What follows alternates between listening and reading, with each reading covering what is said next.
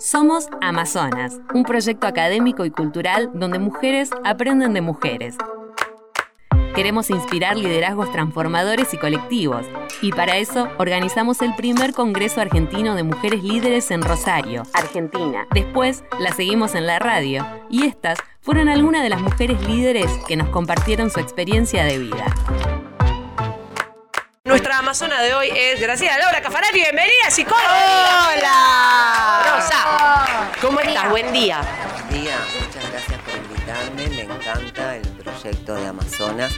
Me encanta este lugar para las mujeres en donde puedan encargarse de tomar conciencia de su proceso de transformación eh, y que esto es lo más importante de un liderazgo la conducción de mi fe, de mis creencias y poder transmitirlo. Bueno, vos sos psicóloga, digamos, haces clínica constantemente en, el consultorio. ¿Cómo, cómo eh, y te dedicas, digamos, tú, tú tenés un segmento de mujer a las cuales vos, este, con las cuales vos trabajás, trabajás ampliamente con diferentes edades y además de eso, ¿cómo ves hoy a las mujeres, digamos? ¿Qué es lo que no, a nosotras, qué, qué es lo que eh, ¿Qué sentimos nosotras? ¿Qué es lo que...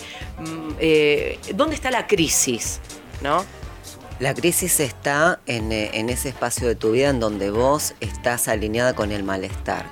Y desde ese lugar es donde las mujeres hoy en diferentes espacios están haciendo sus procesos de conciencia.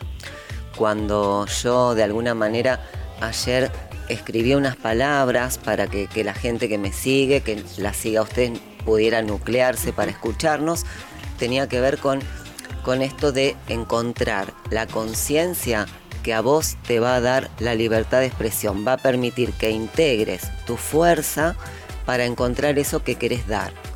Todos tenemos dones, tenemos capacidades, pero a veces es necesario que tomemos conciencia para poder encauzar esa fuerza que es la transmisión y es lo que nos da a luz, que esa es nuestra mayor capacidad. Hay muchísimos espacios políticos, sociales, antropológicos. Está el espacio individual, como yo lo trabajo desde la clínica, pero me parece más contundente hoy por hoy los espacios grupales de transformación. Porque a lo mejor con un programa, con un alineamiento que se hace con esas personas, cada una se va espejando entre ellas y va empezando a donarse en la vida lo mejor de sí y esto va generando la transformación y el cambio de conciencia que todos están esperando de alguna manera. Claro, tal cual. Bueno, eh, y que tanto muchas veces esto de, de no estar consciente a la hora de, de, la acción, ¿no? De tomar decisiones, eso es lo que nos lleva a tomar, o sea, a encontrarnos todo el tiempo con las mismas dificultades. Claro, digo, ¿a qué se debe esta desconexión que no permite a veces tomar una decisión o buscar afuera algo que tal vez debería encontrarse adentro, ¿no? La Bueno. solución de este liderazgo, digo, Esto es parte de nuestro inconsciente colectivo. Nosotros estamos en una cosmovisión dual del universo, de la vida. Tenemos estos dos hemisferios cerebrales que practican permanentemente esta dualidad y es lo que estamos tratando de trascender de lo que hemos llamado la era patriarcal. Sí, patriarcal desde todos los puntos de vista, no solamente desde la parte negativa con, con la que se trata de peyorativizar estos, estos poderes patriarcales que han desempoderado no solo a las mujeres, también han desempoderado a todas las personas del sistema. Bien, Claro, digo, es- hay que empezar a trabajar desde adentro, digo, sin sí, duda, sí, ¿no? obvio. Bueno, por eso nosotros dentro de, eh, de Amazonas, este, dentro del, del, digamos, del ciclo pedagógico, de la estructuración pedagógica, hay un espacio donde nosotros tenemos que trabajar con nosotras mismas. Si no nos lideramos, ¿cómo vamos a hacer para liderar nuestros espacios? Claro, y si no nos conocemos también. Claro, tal cual. Si no nos conocemos a nosotras mismas es muy difícil también llegar a liderarse. Claro, tal cual. Bueno, hoy empieza el invierno y además se celebra el Inti Raimi o la fiesta del sol. Vamos a hablar un poco de esto, eh, como para introducir este, el tema del liderazgo. ¿De qué se trata esta celebración? Ya que te tenemos, vamos a preguntar. Bueno, esta celebración, digamos, pertenece a la cosmovisión andina, pero en especial a la cosmovisión inca. Ajá. El Inti es el dios del sol y es, o sea, la máxima autoridad, el emperador, o sea, es aquel que lleva los discos solares, el oro Bien. del Perú. Ujú. Y si bien el primer tratamiento o la primera vista de, de, de receta nos llevaría a pensar que esto es una celebración que tiene más que ver con el empoderamiento masculino. Ajá. Si bien, o sea, eh, toda la fiesta que se hace comienza con esta elección del Inca o del dios del sol, quien va a llevar la representación máxima en este año, en realidad lo que celebra es el ciclo de las cosechas. Ellos tienen una cosmovisión este, en donde eh, el tiempo es circular. Ajá.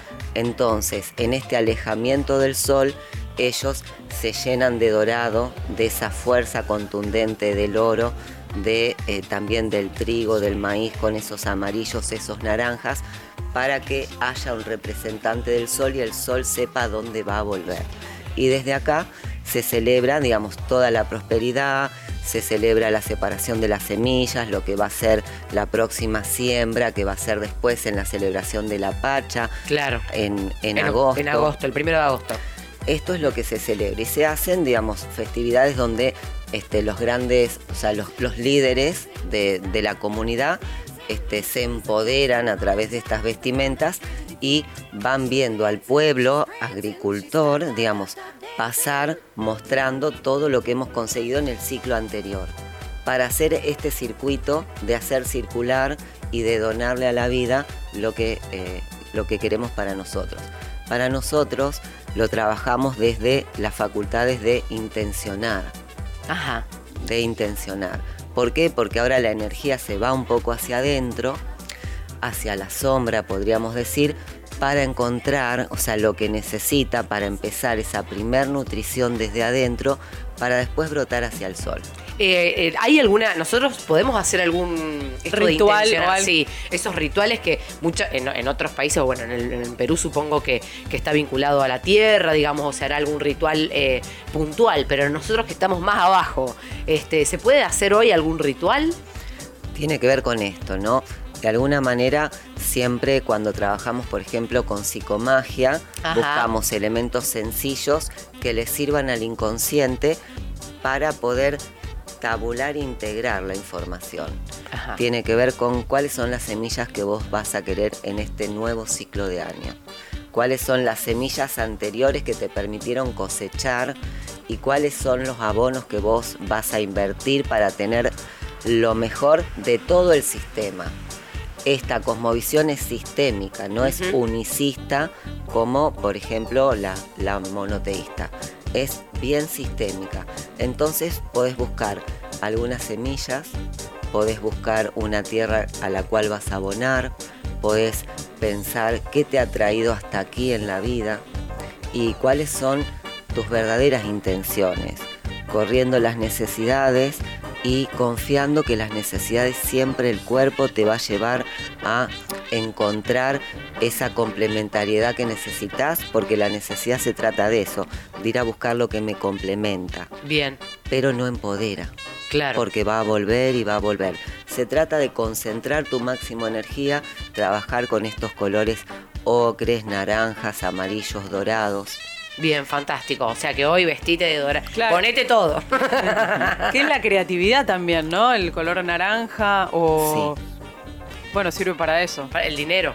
El dinero. Bueno, eh, hablemos un poco de, de cómo construimos estos liderazgos, ¿no? Vos trabajás mucho dentro de tus terapias en, en relación al árbol transpersonal.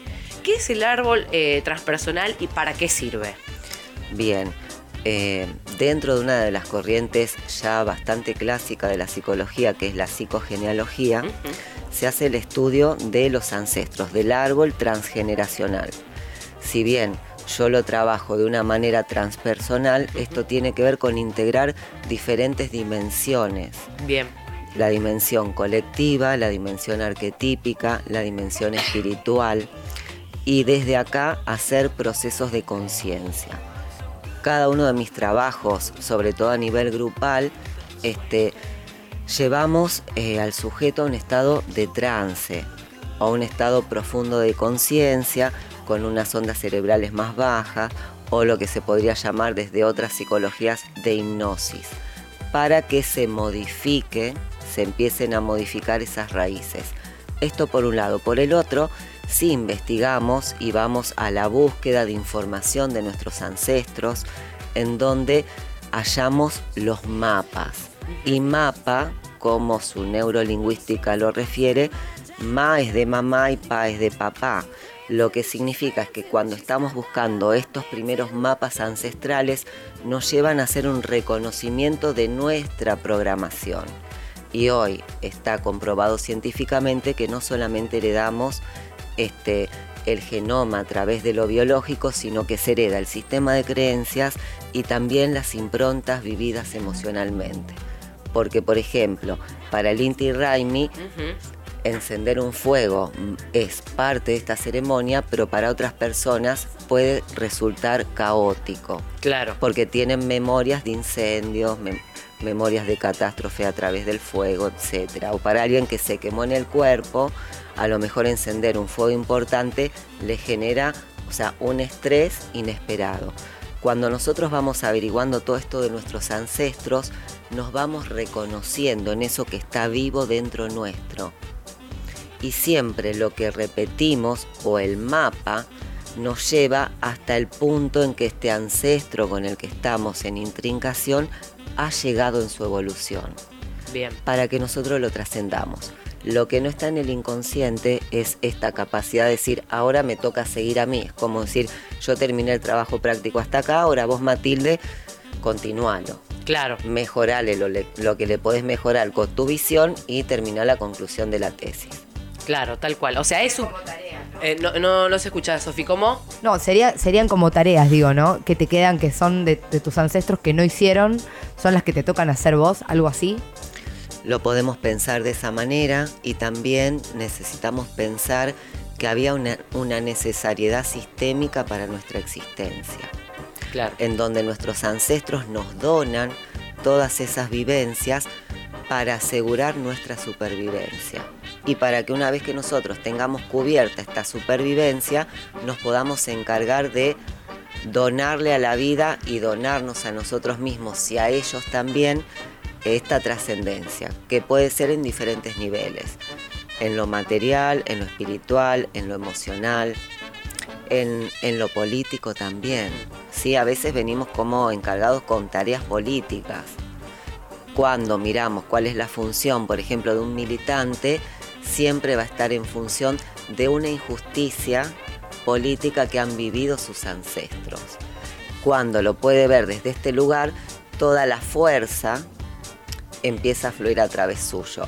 Y esa militancia deja de ser una lucha como es esa forma dual de la militancia y empieza a ser un empoderamiento y un liderazgo en donde se hace un proceso de transformación en el barrio, en el mismo sistema en donde están trabajando los otros militantes y a nivel de poder materializar aquello en lo que creen y de poder transmitirlo para que eso a lo mejor no es mi misma creencia, pero sí va a permitir que yo escuche a otro militante y transformar mi propia fuerza también.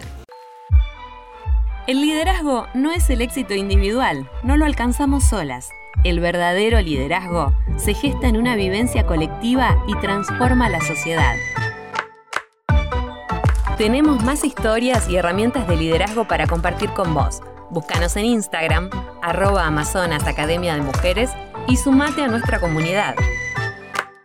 O sea, nosotros no solamente heredamos el color del cabello, los ojos, la forma de la cara, sino también eh, heredamos todas esos, esas construcciones culturales, ¿no? Este, que hay algunas que nos vienen bien y otras que en definitiva hay que saldar, ¿no? Hay que cortar para poder seguir con otra cosa. Sí, incluso para eso, no para, porque, o sea, si lo pensamos de ese modo, somos todos un sistema distinto que está conformado de una manera diferente y conformar una familia, sea entre mujeres, entre hombres o eh, cualquier tipo de relación, es muy loco, ¿no? Digo, se ponen en contraposición dos sistemas totalmente distintos, con experiencias distintas. De eso se trata, digamos. En nuestro ADN llevamos la conciencia de la creación pero nos cuesta mucho, nos cuesta muchas tomas de conciencia darnos cuenta de todo lo que co-creamos y que podemos sostener. Bueno, una de las... Este, ¿Qué pasa si no tenemos información sobre ellos? Porque viste que hay un montón de gente que dice, no tengo, no tengo datos, no tengo datos. O tengo pocos. Claro. Se murieron todos, también puede pasar. Estas son las metodologías, o sea, hay diferentes metodologías. La que es del plano más del orden de lo mental, tiene que ver con conseguir la información de las fechas, la data de cómo vivieron, cuántos hijos tuvieron, si tuvieron muchas mudanzas, de dónde venían, de qué trabajaban, etc. Hoy hay muchos bancos de datos de diferentes organismos internacionales que ya tienen digitalizado tanto, o sea, las actas de nacimiento, las migraciones, etcétera. Por ahí se puede buscar información y si no están lo que llamamos las plantillas de posiciones perceptivas. Bien. Sí, porque si somos todos hipertensos o todos gordos en mi familia, o sea, esto es fácil, yo soy como ellos. Claro. Este, padezco lo mismo. Bien. Eh, gozo de lo mismo, pero no me siento realizado en mi vida. Fantástico. Se van haciendo esas plantillas de percepción en donde la información aparece como información mental y emocional. Eh, vos preguntás qué es lo que estás pensando, qué es lo que estás sintiendo. Fantástico. Y ahí vas viendo si responde la persona o si van respondiendo estas memorias. Y ahí se hace esta toma famosa de conciencia y se hace este soltar o este dejar ir, que en realidad no es que tiramos a la basura una energía y queda otra, sino que se hace la transformación. Se hace una nueva fusión sistémica en mí misma que va a generar nuevas redes neuronales y me va a mí a relacionar con otras cosas hacia afuera y hacia adentro. Eh, ¿Qué es para vos el liderazgo? El liderazgo y es un, concepto que se puede definir como la Real Academia Española, pero tiene que ver con la conducción, tiene que ver con la fe, tiene que ver con la transformación de la vida, tiene que ver con la transferencia, la transmisión y con generar nuevas conciencias. Vos sabés que el otro día eh, charlábamos con, este, con otras, otras mujeres o leíamos sobre liderazgo y viste que está el, liderazgo democrático, el liderazgo autoritario, el liderazgo... Eh, y no sabemos, o sea, eh, hay como, bueno, el huevo la gallina. se nace líder, se construye ese liderazgo. no todos podemos liderar lo mismo, ¿no?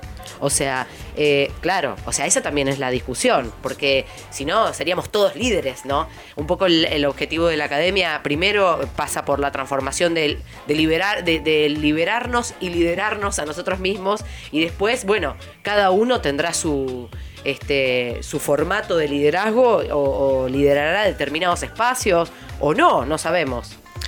Hay personas que vienen de alguna manera como mejor aspectadas. Podríamos decir los arianos, que son fácilmente líderes, o sea, los llevan adentro. Aquellos que vienen de familias que, tienen historias de, eh, juntar gente, de tener capacidad de transformación, capacidad de también procesos educativos desde acá, también van haciendo ese líder. Y después se va puliendo, o sea, a través de la crianza, porque yo puedo nacer ariano con una luna también en, en Sagitario con una luna en Acuario y resulta que en mi casa hay muchísima represión. Entonces, de acá puede salir un gran militante luchador. Claro. Pero no un líder. Bien. Podríamos hacer el proceso de transformación y después hay que hacer toda una incorporación de la información que yo necesito para mi propia transformación. ¿Sí? De alguna manera también podemos, esto hay que decirlo, podemos fabricar un líder para que, como el flautista Melín, para que lleve, o sea, todos los ratones a ahogarse en el río. Claro. ¿Sí? Y si observamos los procesos históricos de nuestro país o de cualquier país que vos quieras estudiar, investigar, ves que los ciclos van marcando esto. Dentro de, lo que fueron los líderes autoritarios, que esto de alguna manera eh, ya el pueblo, las personas, no los estamos aceptando porque van quedando solos. Claro. ¿Sí?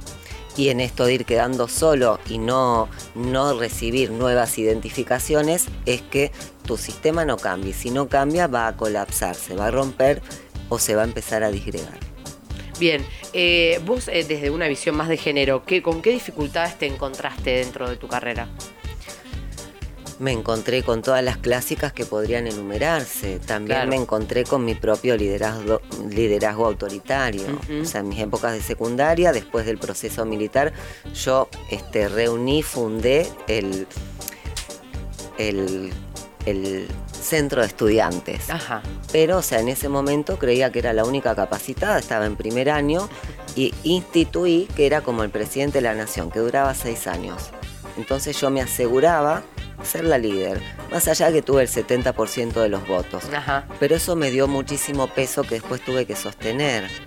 Y no tenía, digamos, demasiada información como para aprender lo que serían las artes de la mediación del líder. Claro. Entonces eso me fue haciendo entrar en conflicto, me fue llevando a buscar mis propios lineamientos políticos que cambiaron enseguida cuando yo entré a la facultad. Llevé adelante una militancia en la facultad, pero había demasiada diferencia entre el masculino y el femenino todavía en ese momento. Y también eh, supongo que, no sé, digo, pero encontrarte con una terapia que, rompe un poco los paradigmas del el psicoanálisis como institución, ¿no? Y eso se trata, digamos, hay algo dentro de un líder eh, que lo lleva a ser su camino del héroe o su camino de la heroína. Y esto se trata de pasar por diversos estados en donde cuando vos recibís el llamado hay que dejar todo lo conocido, a veces para este verdadero proceso de transformación y para aprender a creer, a confiar en una misma. Dejar todo lo conocido nos va a poner en inseguridad. Amazonas es la primera academia argentina de mujeres líderes. Estamos en Rosario, Argentina, y hacemos las entrevistas en M90 Radio. Si querés saber más sobre nosotras, búscanos en nuestras redes, arroba Amazonas Academia de Mujeres, o en nuestra web, amazonas.com.ar.